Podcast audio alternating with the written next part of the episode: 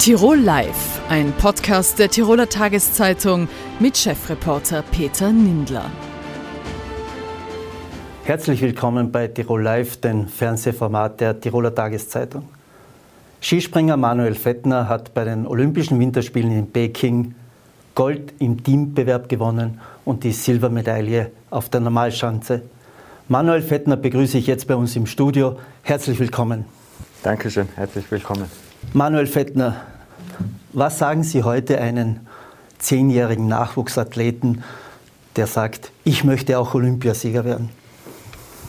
Puh, ähm, dem sage ich, dass es auf jeden Fall gut ist, Träume zu haben. Aber in erster Linie werde ich ihm sagen, dass es, glaube ich, nicht auf das drauf ankommt, sondern er soll das machen, auf das er am meisten Spaß hat. Und das ist auch ähm, der einzige Weg dorthin oder vielleicht irgendwann einmal dorthin zu kommen. Ähm, und wenn nicht, dann hat er seine Zeit, Zeit wenigstens nicht vergeudet. Also, aber ich glaube, das haben die Kinder generell so an sich. Ich meine, keiner fängt als Kind irgendeinen Sport an, um Olympiasieger zu, zu werden, sondern weil ihm der Sport Spaß macht. Und wenn es nicht so ist, dann, dann war es gut, wenn er sich einen anderen Sport sucht. Und wenn es der Sport gar nicht ist, dann gibt es auch noch genug, genug andere schöne Sachen. Das hat man bei Ihnen in den Interviews nach Ihren Olympiamedaillen in Peking herausgehört. Es ist super, wie es ist, aber Sie haben auch gesagt, diese Zeit, diese 20 Jahre, Sie sind ja seit 2001 das erste Springen, was Sie im Weltcup absolviert haben, war am Berg Isel mit allen Höhen und Tiefen.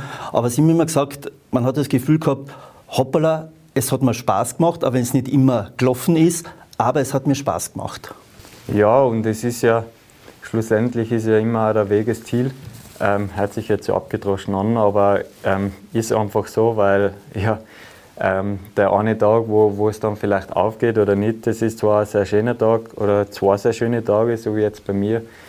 Ähm, aber wenn die 20 Jahre Arbeit dahin ähm, so schrecklich gewesen wären, dann hätte mich, hätten die zwei schönen Tage einfach auch nicht dafür gestanden. Und ja, ähm, wie gesagt, es muss schon muss immer Spaß machen, es, ähm, man muss eine Leidenschaft dafür haben.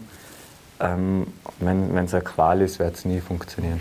Jetzt sind Sie ja, um noch einmal zurückzublenden, damals ja fast kometenhaft aufgestiegen als 16-Jähriger. Äh, Innsbruck, erstes Weltcup-Springen, ein paar Tage später Bischofshofen, Fünfter. Haben Sie damals gedacht, na hoppala, jetzt zerreiße ich aber wirklich die Chancen, die es im Weltcup gibt? Ähm, ja, ich, ich, ist jetzt auch schon lange her. Ich weiß nicht, was ich mir damals gedacht habe. Aber bei mir war es halt so, dass ich mit 10 Skispringen angefangen habe. Ähm, und mit 14 das erste Mal am Bergisel gesprungen bin in der Quali, aber die Quali leider nicht geschafft habe. Und dann mit 15 war das in Bischofshofen und bis dahin habe ich eigentlich immer alles gewonnen. Also hat, glaube ich, kaum Kinderspringen oder so gegeben, die was ich nicht gewonnen habe. Keine Ahnung warum. Wahrscheinlich war einfach das Talent da oder es hat mir Spaß gemacht. Ähm, das war eine sehr einfache Zeit und ich glaube, zu der Zeit habe ich generell nicht viel nachgedacht. Also das ist einfach immer so gewesen. Ähm, und danach ist eigentlich die schwerere Zeit gekommen, wo auf einmal so wie, wie der Kofi zum Beispiel oder der Maugi, ähm, wo die dann alle im Rampenlicht gestanden sind und wirklich im Weltcup ganz oben und auch bei Olympia die Erfolge gefeiert haben und uns bei mir dann quasi nach der Pubertät auf einmal gar nicht mehr gelaufen ist. Ähm, da habe ich dann wahrscheinlich schon mehr darüber nachgedacht, warum das jetzt so ist. Aber ja, das war, war halt eine, eine große Berg- und Talfahrt meiner Karriere und ja, wie gesagt, ich möchte da ehrlich gesagt gar keinen Augenblick davon missen, weil ja, der Erfolg wird auch umso schöner, wenn man weiß, wie es sich anfühlt, wenn man nicht hat. Sie haben es eh schon erwähnt, Andreas Kofler, Thomas Morgenstern, Gregor Schlierenzauer, dann Stefan Kraft. Äh, Sie haben angefangen im Weltcup, äh, dann sind praktisch Morgenstern, Schlierenzauer gekommen. Kofler ist, glaube ich, so Ihr Jahrgang in, in etwa. Und wie, wie denkt man, die springen jetzt an die Spitze, wie Sie schon gesagt haben, die machen die Medaillen 2006 in, in Turin, Morgenstern knapp erster um ein Zehntelpunkt, Kofler zweiter. Äh, was denkt dann, ist das, motiviert das an oder zieht das an auf, gut tirolerisch gesagt, runter? Ähm, nein, ich glaube, ehrlich gesagt, keins verboten. Ähm, ich habe mich einfach nur wahnsinnig gefreut. Ein bisschen geärgert habe ich mich, dass der Kofi ein Zehntel hinter Morgi war, das weiß ich noch, ähm, weil ich mir irgendwie gewünscht hätte für beide, dass sie es machen. Ähm, und nein, ich meine, mir war immer bewusst, dass ich es theoretisch auch kann, aber es gehört halt einfach auch viel dazu. Und, und ja, schlussendlich war es dann einfach auch oft dann auch für mich schwer zu erklären, ähm, warum ich da nicht dann zum Schluss den letzten Schritt nicht mitmachen habe können. Aber ja, ich habe mich immer auf das besinnt, dass es mir auf jeden Fall Spaß macht und dass ich das Potenzial habe. Und ja, habe gewusst, irgendwann einmal wird es vielleicht passieren oder auch nicht. Und ja, jetzt ist Gott sei Dank. Aber das haben Sie ja immer wieder bewiesen in einem Wellental. Das geht vielleicht äh, vielfach unter, wenn man sich an diesen Augenblick 2013 erinnert, also bei der äh, Skisprung-WM im, im, Teambewerb, wo Sie ja, glaube ich, diese Sternstunde geliefert haben, mit einem Ski nach dem Aufsprung noch die Sturzlinie zu überqueren und haben Österreich Gold damit gesichert im Teambewerb. Also, und, und Sie sind ja immer wieder praktisch zurückgekommen. Ist das nicht auch etwas, was Sie bestärkt hat? Ja, natürlich. Ich meine, wenn es einmal drei, vier Jahre gar nicht läuft, dann, dann wäre es für mich sicherlich auch so gewesen, dass ich gesagt hätte, ja passt, das war's. Ich, es gibt nur andere coole Sachen, was man auch noch machen kann. Ähm, ich mache die Sachen, aber wie Sie schon gesagt haben, also es war immer so, so eine Berg- und Talfahrt. Ich habe zum Beispiel 2011 in Oberstdorf bin ich Dritter geworden bei der Fischanzen in der Nähe und dann bin ich gesamt Vierter geworden. Das geht halt dann immer ein bisschen unter, wenn der Morgen gewinnt oder so. Aber es war immer, eigentlich immer in so Wellen ähm, wieder sehr coole und gute Saisonen dabei. Und gerade was Olympia betrifft, war es halt bei mir jetzt echt viermal in Folge von 2006 über 2010 bis 2014 halt immer so, dass es eine schlechte Saison war und dass ich es nie dahin geschafft habe. Über 2018 ist, glaube ich, das erste Mal bei Olympia dabei. Genau. Und ja, jetzt habe ich meinen Rhythmus irgendwie so an der Stelle gehabt, dass es das mal passt hat. Ja. Gab es dazwischen auch so etwas, wo, wo Sie gesagt haben, äh, glaube ich, Sie waren ja eine Zeit lang dann im, im Continental Cup, wo Sie dann aber sehr gut gesprungen sind. Nein, jetzt mag ich eigentlich nicht mehr. Jetzt haben mich schon so viele überholt von der jüngeren Generation, jetzt mag ich nicht mehr. Ähm, ja, einen Zeitpunkt hat es sicherlich gegeben, 2019. Ähm, da war für mich, für mich dann schon einmal ähm, die, ähm, der Gedanke da, was, was mache ich weiter. Ähm, war 2018 Olympia, was dann leider nicht funktioniert hat, wo wir Vierte im Team waren sind, wo wir auch medial dann ziemlich zerrissen einstecken haben müssen, ähm, was für uns alle nicht leicht war. Dann, dann war für mich klar, okay, 2019 ist die Heimwärme in Seefeld. Mm, der Plan ist mir aber auch nicht aufgegangen. Ähm, ja, da, ich weiß es jetzt nicht mehr genau, aber im Einzel war ich am Start. Aber es hat auf jeden Fall nicht für vordere Plätze gereicht.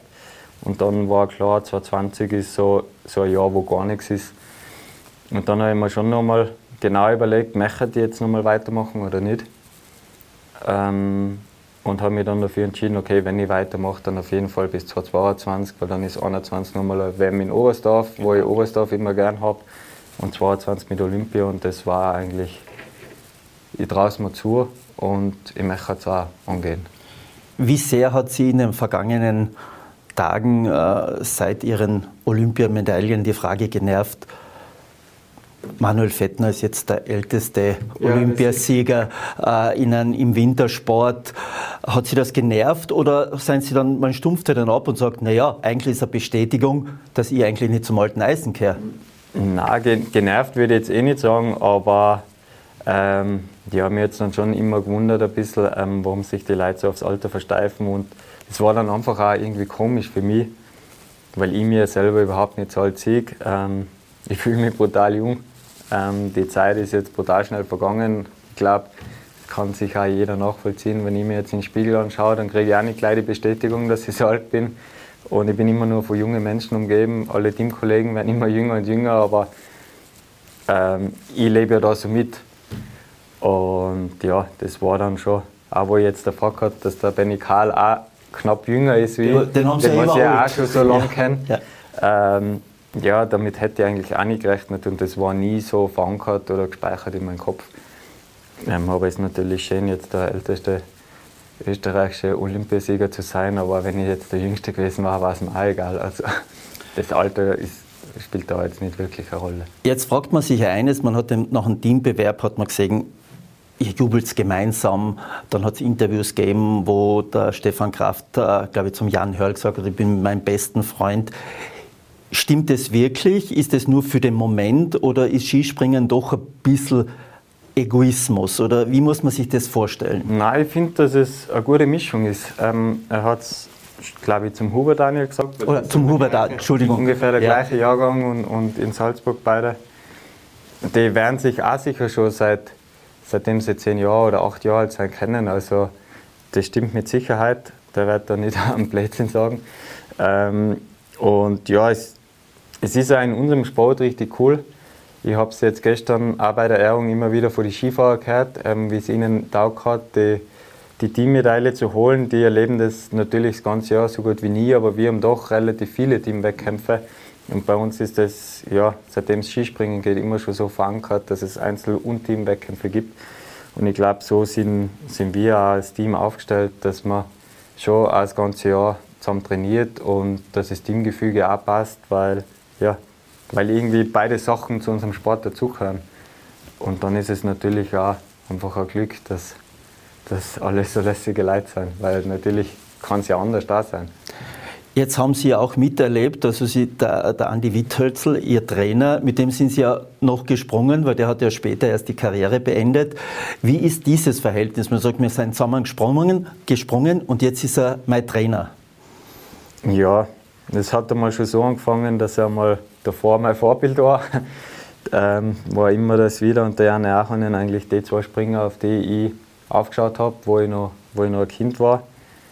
Dann, glaube ich, bei meinem ersten Weltcup-Einsatz in Innsbruck bin ich auch im KDL gegen ins Wiederkupft. Da hat er mich aber leider geschlagen. habe mich aber wahrscheinlich für ihn genauso gefreut. Ähm, ja, das ist jetzt auch schon so eine lange Zeit, wie wir uns kennen. Und ja, vom Typ her traue ich mir jetzt auch sagen, dass wir nicht, gar nicht so wirklich unterschiedlich sein. Ähm, und natürlich auch abseits des Trainerdaseins ist er natürlich, ein guter Freund da.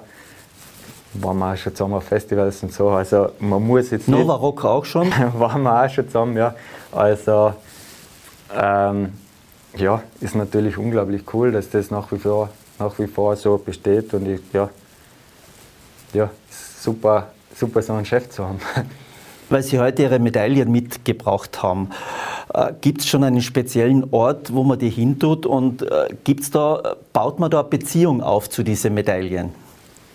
Ja, ich werde sie irgendwo in, in meiner Wohnung auf jeden Fall aufhängen oder, oder in die Box tun. Ähm, ja, die letzte Woche habe ich sie eigentlich fast immer mit mir umgeschleppt, weil wir vor einem Termin zum nächsten gekommen sind. Und ja, aber schlussendlich ist zwar sehr schön, schön die Medaillen anzuschauen. Das war aber nie der Grund, warum ich es warum gemacht habe. Und, ja, und das Gefühl bleibt ja sowieso drin. Und wo die jetzt genau dann liegen, ist, jetzt, ist mir jetzt nicht so wichtig. Jetzt gibt es ja auch den Spruch äh, von vielen, äh, am schönsten Moment sollte man aufhören. Ist der Ihnen auch gekommen in den letzten zwei Wochen oder sagen Sie, na, äh, auf das lasse ich mich eigentlich gar nicht äh, hintrimmen, diese Frage mir zu stellen oder zu beantworten. Ja, dann dürfen die auf jeden Fall morgen nicht im Flieger steigen nach Lachte. Ähm, aber ja, wenn man jetzt so in, so in Form ist und, und ja, so, so eine coole Saison schon springt, dann will man sie natürlich auch beenden, ist eh ganz klar. Ähm, und dann schauen wir mal, wie die nächsten fünf Wochen verlaufen, ob ich dann immer noch auf, am Höhepunkt aufhören kann oder lieber besser heute den Hut drauf hätte. Ähm, nein, mir macht es nach wie vor Spaß. Ich freue mich jetzt wirklich, was ansteht die nächsten fünf Wochen und alles weitere, was dann kommt, muss ich mir eh wieder in Ruhe überlegen. Aber geplant habe ich bis jetzt auf jeden Fall noch nicht mit mehr. Also war immer 22, das wo ich gesagt habe, bis dahin möchte ich. Mhm. Jetzt haben meine Kollegen mir eine Frage mit auf den Weg gegeben, die Sie bei jeder Fernsehübertragung vom Skispringen hören. Da gibt es dieses Wort, das System ist geschlossen, das geschlossene System und deswegen funktioniert es oder es funktioniert nicht. Was heißt das genau beim Skispringen, das geschlossene System? Ähm, ja, es bezieht sich auf jeden Fall aufs Flugsystem. Ähm, ich glaube, so weit kann man es nur nachvollziehen. Ja, ähm, ja im Prinzip geht es der Systemschluss ist das, was passiert zwischen Absprung und, und der stabilen Flugphase. Je nachdem, je schneller das funktioniert, desto, desto besser ist es im Prinzip. Aber Theorie und Praxis haben wir oft, gerade im Skispringen, ähm, gibt es da relativ viele Gesetze und ja, man sieht einfach so viel auch unterschiedliche Sprungstile, die alle zum Erfolg führen können.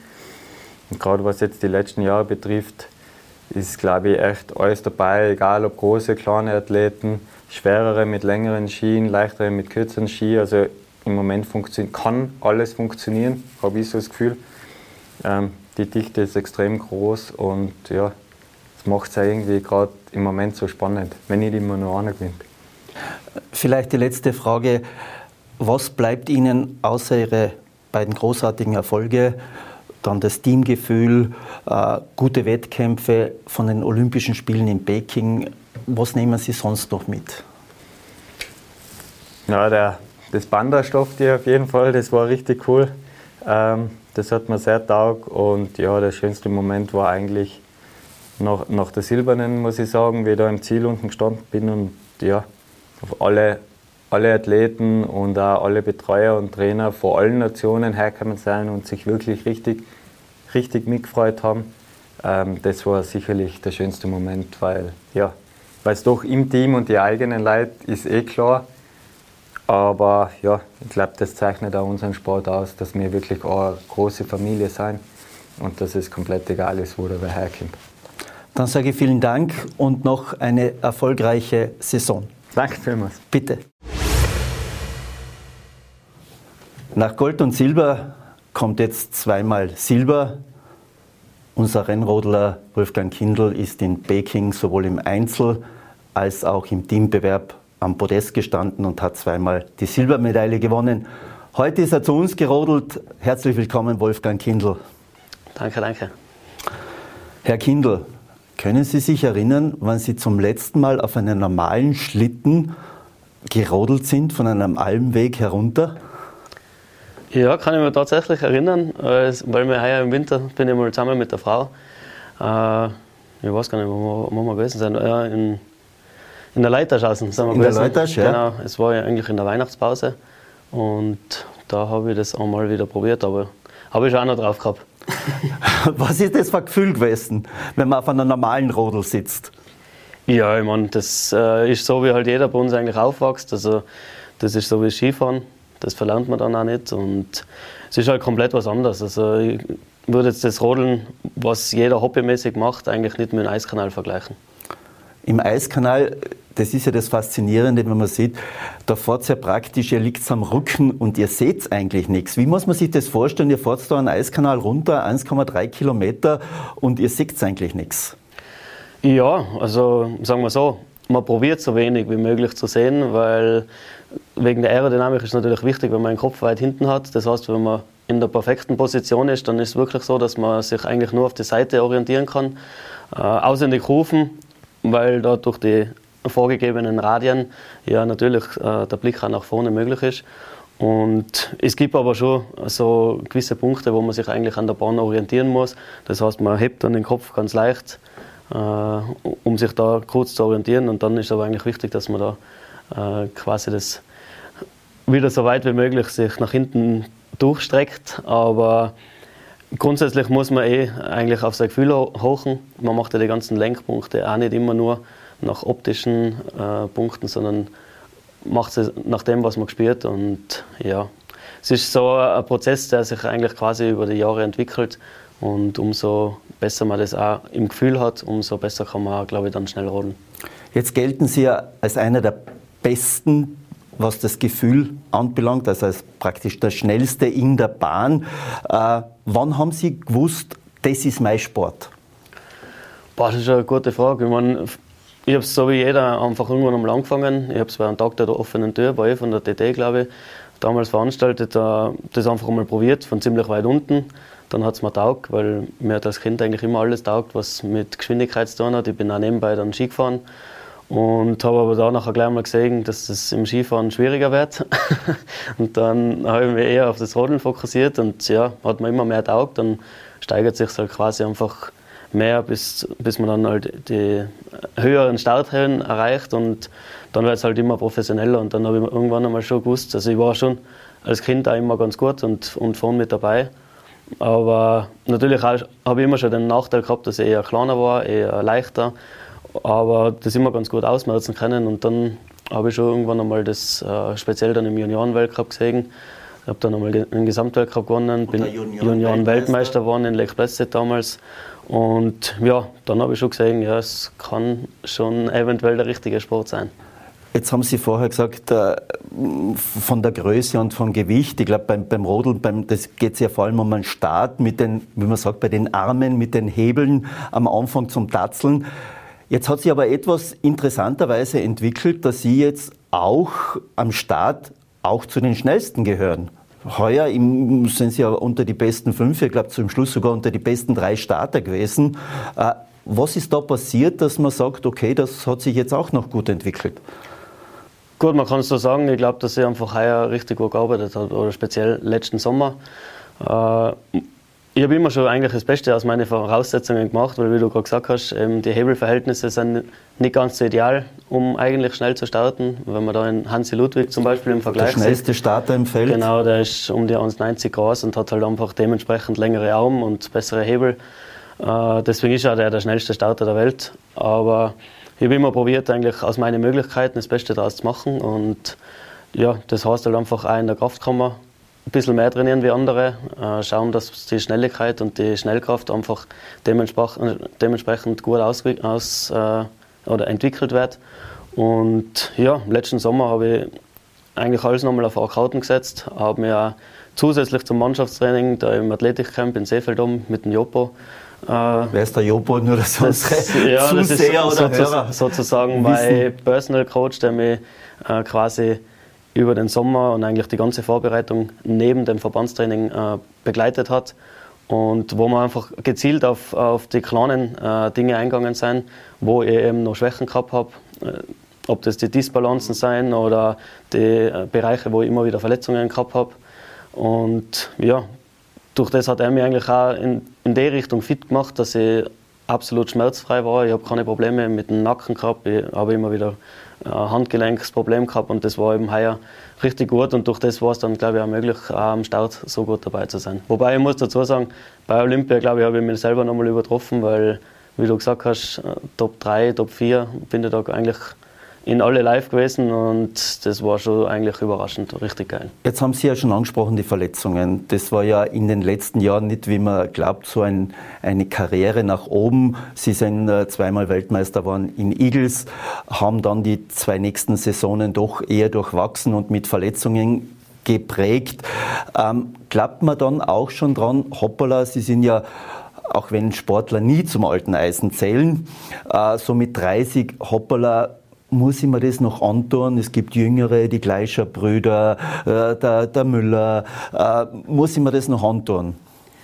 Ja, ich meine, immer wieder habe ich mir natürlich die Frage gestellt, dass, wie du gerade gesagt hast, es seien in unserem Team mittlerweile wirklich sehr starke äh, Leute nachkommen und die um einiges jünger sein. Und natürlich ist da ein bisschen Druck gekommen. Und äh, eben nach meinem Weltmeistertitel habe ich ein paar Jahre gehabt, wo ich auch ein bisschen mit Materialproblemen gehabt, äh, zu kämpfen gehabt habe. Also man hat sich natürlich probiert weiterzuentwickeln, weil die Konkurrenz schlaft natürlich auch nicht. Jetzt muss man sich selber auch immer weiterentwickeln. Und habe da einiges auch im Materialbereich investiert, was auch nicht gegangen ist. Und dann hat halt einfach das bisschen gefällt, eben immer wieder ein paar Verletzungen.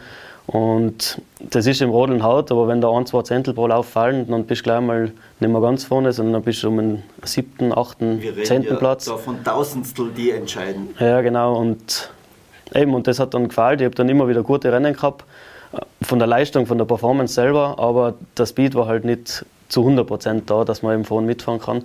Und natürlich, äh, wenn man schon mal wirklich erfolgreich war, dann stellt man sich schon die Frage, ob es noch Sinn macht. Und habe ich mir immer wieder. Aber ja, es hat sich Gott sei Dank ausgezahlt. Und wie gesagt, ich habe letztes Jahr nochmal alles auf Karten gesetzt und Gott sei Dank ist es jetzt auch so aufgegangen. Jetzt verwende ich das Wort Oldie. Sie sind ja schon auch ein Olympia-Oldie. Das waren jetzt die vierten Olympischen Winterspiele nach Vancouver, Sochi, Pyeongchang und jetzt in Peking. Ähm, wie würden Sie jetzt die beiden Silbermedaillen einordnen? Sie sind neun Weltcupsiege, sind Europameister, äh, auch zweimal Dritter bei Weltmeisterschaften. Wo würden Sie die jetzt einordnen, diese beiden Silbermedaillen? Ja, ich glaube, wie man äh, auch weiß und wie man auch medial immer wieder mitkriegt, Olympia ist einfach das Größte, findet einfach alle vier Jahre statt. Und von dem her natürlich ganz oben einzuordnen. Ich meine, gleich danach kommen sicher die Weltmeistertitel der Harmen Eagles. Aber der Europameistertitel war jetzt heuer auch nochmal etwas, was jetzt, Moritz. genau, was eine richtig geile Geschichte war und wo man auch im Vorfeld schon gesehen hat, dass heuer die Saison auch nicht nur durch Olympia, sondern auch im Weltcup schon richtig gut war. Und ja, von dem her habe ich schon einige Erfolge. Ich habe mir das jetzt eben mal so durchgelesen, weil ich mir das so ein bisschen aufgeschrieben habe. Aber es sind jetzt schon einige Medaillen, speziell auch bei Großereignissen. Was aber etwas fehlt noch, glaube ich, in dieser ganzen Bilanz. Ja, eines von meinen großen Zielen natürlich der Gesamtweltcup. Gesamtweltcup, Sie waren zweimal Zweiter, glaube ich. Ja, heuer sogar jetzt das dritte Mal Zweiter. Entschuldigung, genau. die Saison ist ja jetzt beendet. Genau, aber ja, also immer knapp dran. Es war eigentlich immer einer besser. Entweder das war der Felix oder jetzt heuer der, der Hansi Ludwig. Aber ja, bleibt natürlich jetzt Gott sei Dank ein Ziel, was ich die nächsten Jahre vielleicht mal setzen kann, weil ja, ich habe hab gesehen, ich, ich kehre noch nicht ganz zum alten Eisen und es ist noch einiges möglich und deswegen werde ich jetzt natürlich auch die Ziele weiter verfolgen. Jetzt hat es zwei Szenen gegeben bei den Fernsehübertragungen, äh, wo man gemerkt hat, die kann man mit Medaillen gar nicht aufwiegen. Einmal bei einem Interview kommt der Dominik Fischnaller bei Ihnen hinten vorbei und sagt, super, Wolfi. Dann kommt doch äh, der Felix Loch, Olympiasieger, vorbei und sagt, so, jetzt trinken wir einen Stiegel. Ist das etwas, äh, was sagt, das macht eigentlich auch den Sport aus? Ja, auf alle Fälle. Also man sieht, dass es da trotz dem ganzen Konkurrenzkampf trotzdem auch Freundschaften gibt. Und ich meine, glaube jetzt, äh, dass es im Rodeln schon so ist, dass wirklich jeder miteinander gut kann. Und auch wenn wir im Rennen Konkurrenten sein, dann kann man sich mit jedem gut unterhalten und auch mal ein Bier trinken. Und ja, es, man freut sich auch immer für jeden mit. Ich meine, sicher will man selber der Beste sein. Aber ich, ich habe es jetzt auch im Dominik Fischmeier zum Beispiel gönnt, dass er sich da die Medaille jetzt geholt hat, weil er vor vier Jahren um 2000, um 2000 am Podest vorbeigefahren ist. Und von dem her absolut eigentlich jeder, was jetzt am, am Podest war, hat sich auch die Medaille verdient, über die ganze Saison gesehen. Und man muss auch dann sagen, der Felix Loch ist Vierter geworden und kommt dann daher und, und gratuliert aber auch und sagt selber, einer muss halt Vierter werden. Und das da sieht man, glaube ich, schon, dass das äh, ja, einfach ein bisschen familiärer ist im Rodelsport. Vielleicht zum Abschluss, äh, wir kennen ja die Rodelbahnen hier in Mitteleuropa, Igels, äh, dann Königssee leider Gottes durch das Unwetter jetzt zerstört, aber Altenberg, Winterberg äh, oder St. Moritz.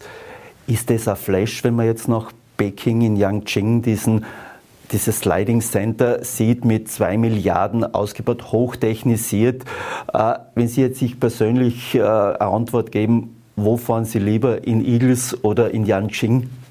ja, das ist jetzt schwer zum Vergleichen, aber wie du sagst, die, die ganzen Bahnen, was man da in Europa kennt, sind halt doch schon einige Jahre äh, vor, präsent und, und von dem her natürlich auch schon ein bisschen in die Jahre gekommen. Ich meine, in Eagles äh, braucht es auch mal eine Sanierung und wird dann danach sich auch gut darstellen. Von dem her tun sich die Veranstaltungsorte, die neue Bahnen bauen, leichter. Aber das, was sie in Peking hingestellt haben, das ist schon, äh, ja, übertrifft eigentlich alles. Weil es war Korea davor schon super, eine Riesenanlage und da haben sie jetzt nochmal äh, ja, ganz was Enormes hingestellt eigentlich mit dem ganzen Drum und Dran, die Starthäuser mit Indoor-Laufbahn und ja, brutale Gebäude. Unten, glaube ich, im Ziel ist sogar ein Hotel. Genau. Und ja, von dem her hochmodern. Und der Eiskanal halt auch technisch anspruchsvoll und, und richtig cool gebaut eigentlich, wo eigentlich wirklich alles drum und dran äh, perfekt ist. Letzte Frage, wenn ich sage Kurve 13 in Yangqing, was denken Sie da? Ja, ist halt die Schlüsselstelle. Ich meine, wir haben ja heuer schon einen Weltcup, im, also halt letztes Jahr im November haben wir einen Weltcup dort gehabt da bin ich genau dort zur Sturz gekommen und habe da eine super Platzierung eigentlich hergeschenkt. Aber ich muss sagen, ist jetzt bei Olympia eigentlich richtig super gegangen. Ich habe hab mir das äh, gut erarbeitet, unten die Passage, und habe da eigentlich von allen fast am wenigsten Probleme gehabt. Und ja, von dem her ist für mich eine richtig lässige Passage gewesen. Man fährt da einfach raus in der Kompression über und Hügel, wo man, wo man dann, Ziel. Ja, genau, wo man dann leicht wird und ja, da muss halt einfach alles passen. Vielen Dank, Wolfi Kindl, für das Gespräch. Äh, Sie haben es eh schon gesagt, wir werden Sie in den nächsten Jahren noch in den Eiskanälen in Europa und in Übersee auch sehen. Vielen Dank. Hoffen wir sehr, danke. Nach Peking ist vor Cortina d'Ampezzo 2026. Welche Lehren zieht man aus den Olympischen Winterspielen in Peking, die vor einer Woche zu Ende gegangen sind? Das frage ich jetzt den Generalsekretär des österreichischen Olympischen Komitees, Peter Mendel. Herzlich willkommen, Herr Mendel. Herr Mendel, wie groß ist die Sehnsucht äh, nach Sochi, nach Pyeongchang und nach Peking 2026 endlich wieder in einen klassischen Wintersportort oder in eine klassische Wintersportregion zurückzukehren? Die Sehnsucht ist natürlich groß, da brauchen wir gar nicht reden, allein schon, weil, ich sage es jetzt ganz, ganz salopp, äh, die Wege für uns natürlich ganz andere sein werden, wie wir sie jetzt äh, Richtung Sochi beziehungsweise auch Richtung Peking oder Pyeongchang erlebt haben. Die Logistik allein war eine riesige Herausforderung für Peking, aber nicht nur von der Entfernung her, sondern auch von den Corona-Rahmenbedingungen her gesehen. Es gab keine täglichen Flüge wie üblicherweise nach zwischen Peking und Mitteleuropa. Es musste alles äh, extrem organisiert werden. Das war eine riesige Herausforderung, aber wir haben es gut geschafft. Äh, es war, äh, würde ich sagen, wirklich äh, vom sportlichen Spirit her waren es unglaublich schöne Spiele. Man hat auch, und jetzt komme ich gerade auf die aktuellen Ereignisse zurück, man hat ukrainische Athleten mit russischen Athleten sich umarmend im Zielgelände gesehen.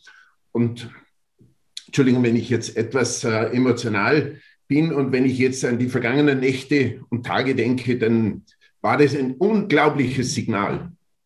Jetzt ist, Sie sprechen ein unglaubliches Signal an. Olympia aus der Antike heraus waren es ja immer Friedensspiele. Olympia ist ja verbunden mit einer Zeit des Friedens.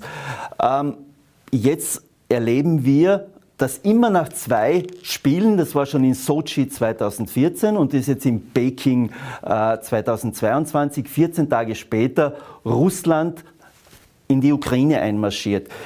Wie sehr tut das weh, äh, einen Sportler oder jemanden, der für einen Sport verantwortlich ist, zu sagen, jetzt haben wir, Sie haben gesagt, die Verbrüderung gehabt äh, und plötzlich ist alles wieder ganz anders? Das schmerzt ungemein. Ich kann Ihnen wirklich nur sagen, ah, es schmerzt. Es ist, ich bin so fassungslos, wie, wie hier mit Menschenleben versucht wird, politische Ziele umzusetzen und durchzusetzen und wie mit Menschenleben dazu gespielt wird. Das ist für mich also so unfassbar, dass ich das gar nicht in richtige Worte fassen kann.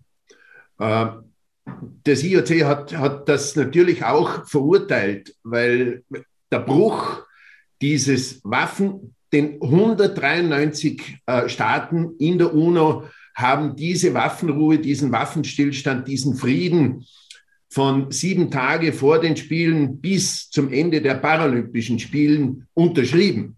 Sie haben sich dazu bekannt.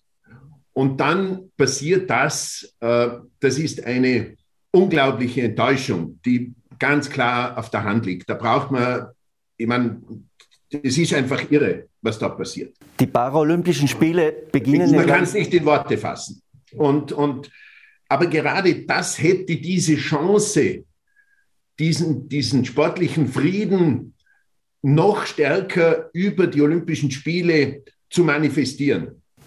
Aber spielt da die, äh, das internationale Olympische Komitee oder auch das österreichische Olympische Komitee äh, nicht auch eine gewisse Rolle, das sagt, wir gehen in Länder, 2014 äh, nach Sochi. Da kann ich mich an Bilder erinnern, wo Wladimir Putin auch, glaube ich, im Österreicher Domizil einmal war oder jetzt in Peking. Ist man nicht als Sport zu unkritisch und sagt, okay, müssten wir nicht auch eine Grenze ziehen und sagen, Sport findet dort statt, wo es Frieden gibt? Ja, aber dann müssten wir dort auch bereit sein, die Spiele durchzuführen. Der, der Axel Lund Swindal hat vor kurzem mal in einem Interview gesagt, er hält diese Diskussion für scheinheilig. Wenn wir nicht bereit sind, selber diese Spiele zu organisieren, können wir nicht auf die zeigen, die sie machen.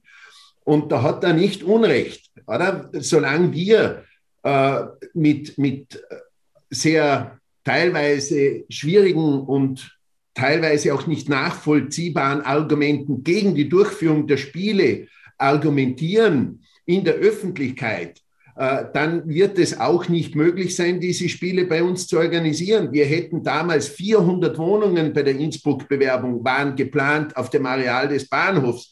Wir, wir wussten, dass wir die Spiele ohne öffentliche Mittel in der Organisation selbst, ohne Infrastruktur. Das ist immer eine, wenn ich den, den, die Albertbahn zweigleisig ausbaue, was ja schon lange überfällig wäre, dann darf ich das nicht in die, in die Kosten der Spiele hineinrechnen.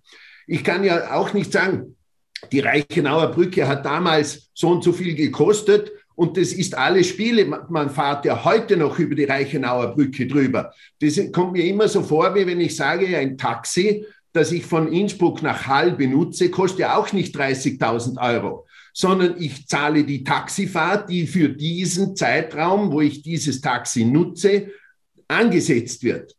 Und, und in diesen ganzen Diskussionen werden immer die Dinge so vermischt, aber das ist natürlich eine, eine, eine sehr äh, komplexe, eine äußerst komplexe Frage. Jetzt wissen wir, 2026 Cortina d'Ampezzo hatten ja schon Olympische Winterspiele aus Tiroler Sicht mit den drei Goldenen von Toni Seiler 1956 natürlich besonders groß.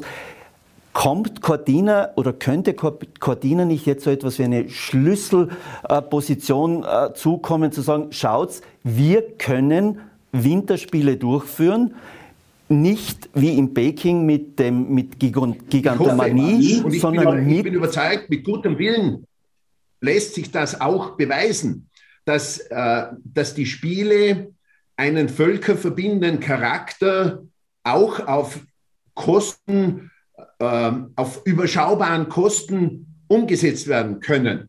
Ich kann mit Sponsorengeldern und dem IOC-Geld die Spiele organisieren und habe wenn Sie drei Milliarden in der Umsetzung kosten, habe ich 600 Millionen Mehrwertsteuereinnahmen. Das, das, heißt, ich meine, das österreichische Olympische Komitee ist ja Verfechter dieser Agenda. Da gibt es ja diese Olympia-Agenda. Ähm, Cortina als Beispiel, jetzt hat sich, ähm, auch wenn die Spiele immer von Kontinent zu Kontinent wechseln, sich Kärnten mit der alten Idee Senza Confini, Kärnten, Friaul und Slowenien, ähm, die Idee wieder geboren, man will sich nach den 30er, 20, 30er Jahren wieder bewerben. Ähm, könnte das realistisch sein? Hat das eine Chance oder sagen Sie, ja, da müssen wir schon abwarten? Nein, ich glaube, dass gerade länderübergreifende Bewerbungen in der Zukunft eine große Chance haben werden.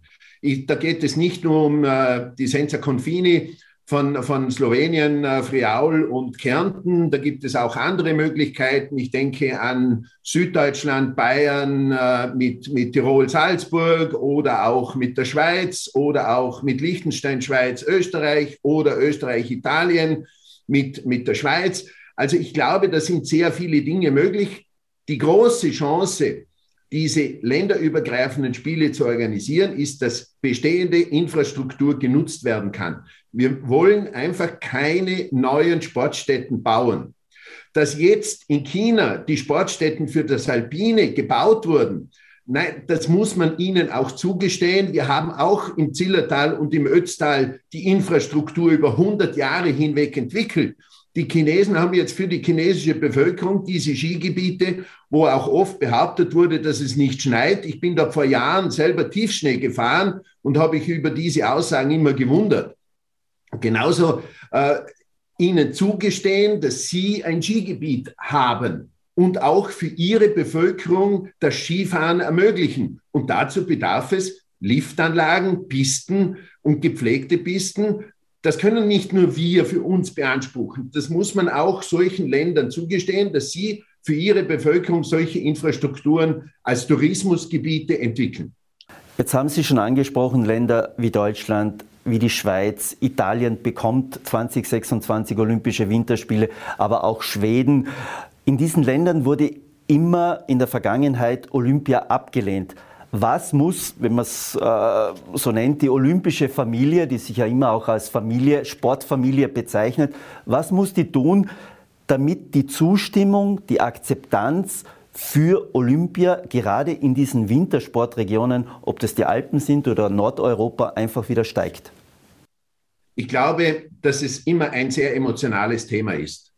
Und es gilt, den Nutzen für die Bevölkerung, der daraus entsteht, der Bevölkerung zu vermitteln und ihr auch klar darzulegen. Das wird natürlich eine schwierige Aufgabe sein, weil einen Nutzen für die Bevölkerung in dieser Komplexität, wie Olympische Spiele funktionieren, umzusetzen und darzulegen, ist eine riesige Herausforderung, aber der muss man sich stellen.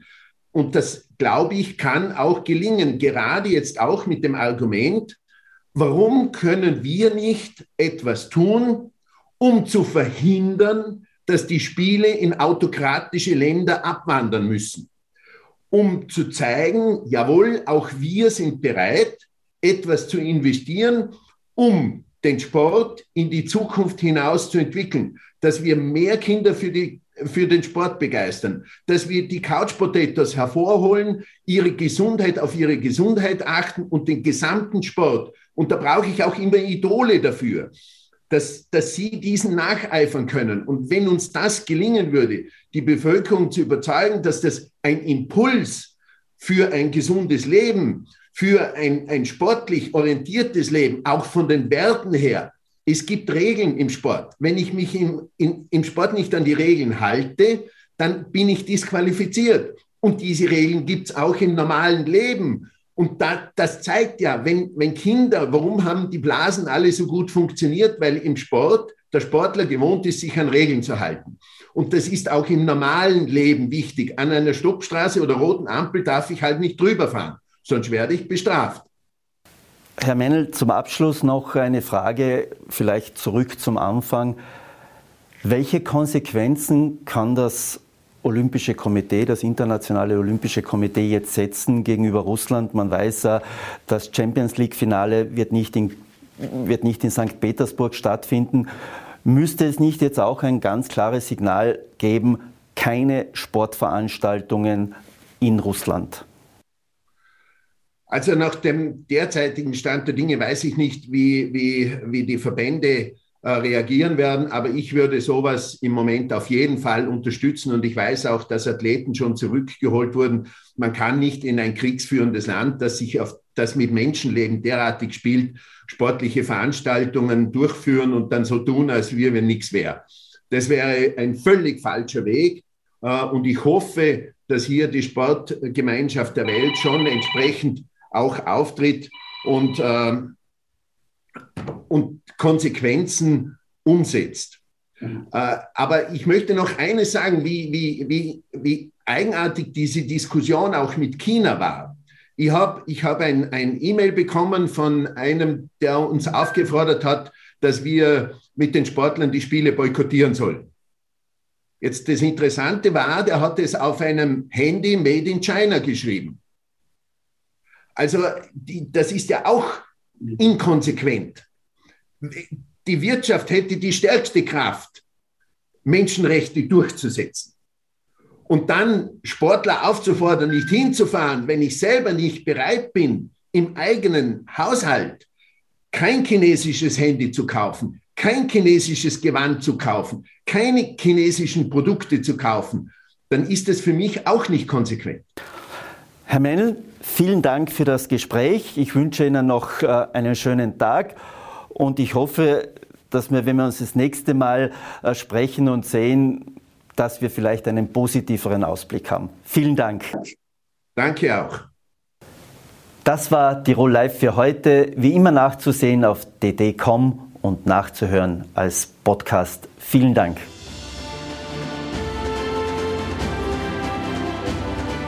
Tirol Live, ein Podcast der Tiroler Tageszeitung. Das Video dazu sehen Sie auf tt.com.